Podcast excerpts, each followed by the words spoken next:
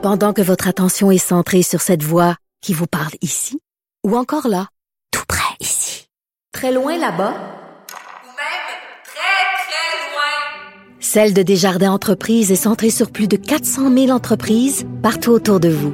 Depuis plus de 120 ans, nos équipes dédiées accompagnent les entrepreneurs d'ici à chaque étape pour qu'ils puissent rester centrés sur ce qui compte, la croissance de leur entreprise.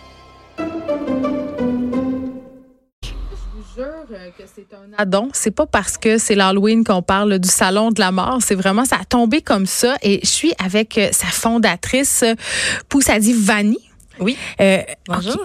Tout de suite en partant, là, je l'ai dit au début de l'émission, moi, la mort, c'est la chose qui me fait le plus peur au monde. Donc, à chaque année, quand je vois vos pubs, parce que ça fait déjà quelques années que vous existez. c'est la deuxième année. J'ai, je suis comme pas bien. Ah oui. Je me dis, un, c'est quoi le salon de la mort? Et pour vrai, qui a envie d'aller là, de se faire parler de ça, que c'est comme la pire chose? En fait, on fait pas, on va pas se faire parler. C'est OK. que- c'est des gens qui sont rendus là dans leur réflexion, qui sont prêts, sont assumés euh, face à cette fin de vie-là et qui sont curieux de savoir qu'est-ce qui s'offre, qu'est-ce qui se fait pour éventuellement préparer leur départ ou ceux d'un proche. Mais là, c'est à tête reposée, ils sont pas dans l'urgence. Alors, il y a comme une sérénité, là. Il y a pas de, de rush. Les gens vont C'est là. pas des gens qui, nécessairement qui sont malades, qui sont Oui, en fin y de en vie. a. Il y en a, y en ce n'est pas sont- que ça. Ce n'est pas que ça. C'est vraiment des gens qui viennent et qui ont envie de s'informer et qui ont toujours eu envie d'en parler, mais il y avait, il y a pas de tribune pour en parler. Il y a pas d'espace public pour en parler. Là, il y a des gens qui font de l'accompagnement, qui sont là comme exposants. Il y a des maisons funéraires. Il y a des gens qui font de la planification. Il y a de tout. Il y a des On peut artisans. planifier sa mort? Ben, planifier dans le sens, tout ce qui a trait à la paperasse. Notariat, euh, notre patrimoine. Quand on commence à avoir des enfants, c'est là qu'on se dit qu'est-ce qu'on leur laisse? Pas leur laisser ce fardeau-là. Mais Madame Vanny, je comprends. Tu sais, tout ça, là, c'est Oui. utile, OK? Il faut en parler, puis c'est pour ça que j'avais envie de vous entendre puis de vous inviter.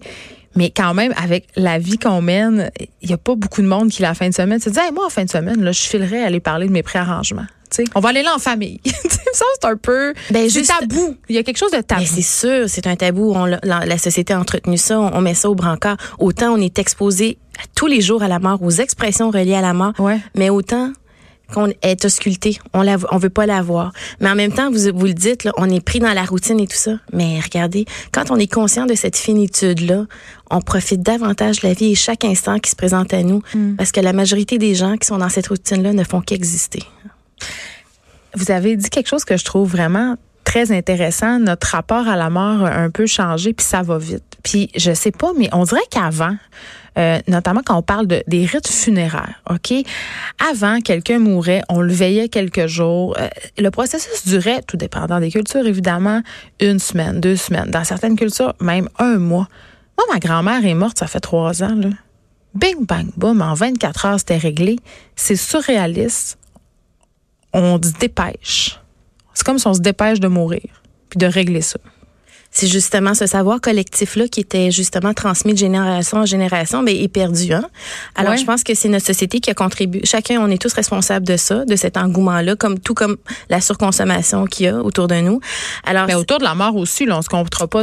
oui, mais peur, pourquoi? hein, Mais pourquoi il y a de la surconsommation ou il y a des ou de la consommation où euh, on se dit mon Dieu pourquoi j'ai fait ça, pourquoi j'ai fait ce choix-là? un cercueil à 25 000 ben, c'est comme je lève ma main, c'est par cette c'est par cette expérience. Je vous dirais pas que c'est ce montant-là, mais c'était le plus beau, le plus shiny, le plus chromé. Vous avez déjà pris vos préarrangements? Non, mais c'est ça, c'est ce projet-là qui m'a initié, c'est le décès de ma grand-mère dont j'ai dû m'occuper, OK. qui a, qui, a, qui a suscité ce souhait-là de, de créer un espace public pour dire, non, comment ça se fait que j'entends toutes sortes d'histoires malheureuses comme ça, comme la mienne? Comment se fait-il qu'on n'est pas préparé? Comment se fait-il qu'il n'y a pas d'endroit où il y aurait toute une tous les gens qui seraient sous un même toit où on pourrait aller poser nos questions, justement, comme je disais, à tête reposée. Parce que vous avez pas eu une belle histoire quand vous avez accompagné Ben non, votre parce que j'étais, je savais pas comment faire. J'étais pas accompagnée. Oui, il y avait des gens qui étaient là pour me vendre leurs services, mais je, je veux dire, j'étais, j'étais en fait, euh, tu sais, pas, pas, pas préparée. Donc, ce que ce qu'on invite à faire euh, aux gens euh, ou en venant au salon de la mort, c'est de se préparer, de devenir acteur de justement de leur destinée face à, à la célébration funéraire ou de ceux de leurs proches, mais de, de s'en remettre, tu sais, d'être responsable aussi en quelque part, sans être moralisateur. Là, je veux dire, euh, tu as une place pour t'informer, là, alors profitez-en. Là. Puis je dirais qu'en parler, ça fait pas mourir. Non plus, tel est le slogan. Ben, oui, mais en même temps, c'est vrai, c'est un peu comme euh, les questions euh, d'assurance vie. C'est-à-dire, les gens sont toujours réticents à en parler. Puis, il y a des pubs, quelque chose de super intéressant. On entend ça euh, ces temps-ci circuler. Je sais pas si c'est parce qu'en novembre, c'est un peu le mois des morts, mais euh, beaucoup de chicanes de famille, euh, beaucoup de déchirements euh, par rapport justement aux dernières volontés, au préarrangement. Puis, l'idée, c'est de dire régler tout ça. Réglez donc ça. Ou à. Enlever ça. Oui, enlever ça dans la tête euh, de vos héritiers Oui, qui ont déjà vécu un moment difficile. Tout ce qu'on peut, euh, justement, euh, enlever comme fardeau à nos enfants ou à nos descendants, là, il faut le faire. Puis en plus, même nous, quand on, on a un premier enfant, on s'achète une maison, on prend des assurances. Des fois, on les achète en double, en triple, mais on les a déjà par défaut ailleurs. Alors, tu sais, il faut se questionner aussi. Tu sais, des fois, tu payes ça toute ta vie, puis finalement, tu l'avais, là, tu sais, ailleurs, ce- cette assurance. OK, donc ça va se tenir du 2 au 3 Oui. novembre prochain au Palais des Congrès de Montréal. Ça n'est pas déprimant. On y va pour euh, parler de ce sujet-là qui est, oui, tabou, mais en même temps, je pense que tout le monde va passer par là. Nécessaire. Exactement. Merci beaucoup, Poussa Divani. Merci. Merci pour l'invitation. Écrivaine, Blogueuse.